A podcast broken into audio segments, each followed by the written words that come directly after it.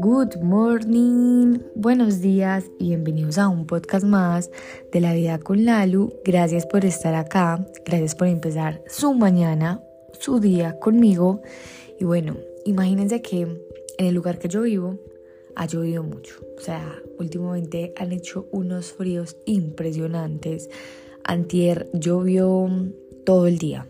Fui a entrenar en la mañana, hice mi entrenamiento de running, llegué y de una empezó a llover y fue una lluvia que duró en serio toda la tarde. Yo no sé hace cuánto, yo, no, yo nunca había visto que lloviera tanto en Sabaneta donde yo vivo.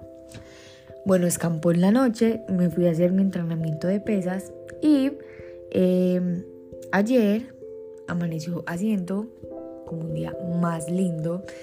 Todo el día fue más soleado, pero en la noche llovió. Durante el día, donde estaba haciendo un día muy soleado, yo decía, es, es verdad, o sea, la naturaleza constantemente nos está enseñando que después de la tormenta siempre llega la calma, que después de la lluvia siempre llega el sol. Así vuelva y llueva otro día o en la noche, pero siempre después de la tormenta llega el sol y después del sol llega la tormenta y así se va yendo la vida. Pero resulta muy paradójico porque si tú le preguntas a personas, hay personas que van a preferir el clima así soleado. Yo soy una de las personas. Pero hay otras personas que van a preferir el día como más oscuro, no tan soleado. Y van a haber otras personas que te van a responder, yo amo que llueva. Siempre van a haber diferentes gustos, diferentes puntos de vista. Pero así yo responda, que a mí me encanta el sol, siempre voy a encontrar, digamos, algo que hacer cuando está lloviendo. Y por ejemplo, ¿cuál es el primer plan que a mí se me ocurre? Yo, el plan arrunchis. Así yo no tenga con quién arruncharme. Ese plan es demasiado sabroso. O plan películas, plan, no sé, tomarme un café y ver una serie. Pero siempre voy a encontrar un plan. ¿A qué es lo que voy? Absolutamente siempre cuando uno esté o sienta que le está pasando lo peor, que entró en un momento de caos, siempre va a haber un buen plan para hacer en medio de ese caos. Lo que a nosotros como que nos enloquece un poco eh, en medio de ese caos es porque sentimos que todo se nos sale del control. Pero eso, es mm, la importancia de no querer controlar todo, sino aprender a gestionarlo.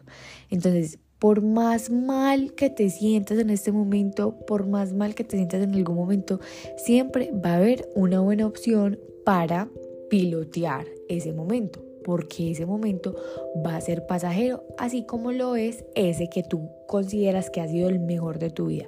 También es pasajero. Todo, absolutamente todos esos momentos hacen parte de nuestras vidas y no quiere decir que uno sea mejor o peor que otro. Simplemente estás despertando unas emociones diferentes, unas emociones tal vez más intensas que en otros momentos.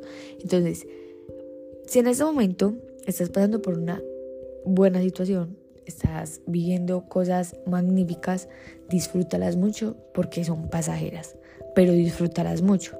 Lo mismo si estás pasando por una situación que no es muy buena. Encuentra la mejor opción que tienes para surfear este caos. Puede ser una pérdida, puede ser eh, un despecho, puede ser mm, una ira, cualquier cosa.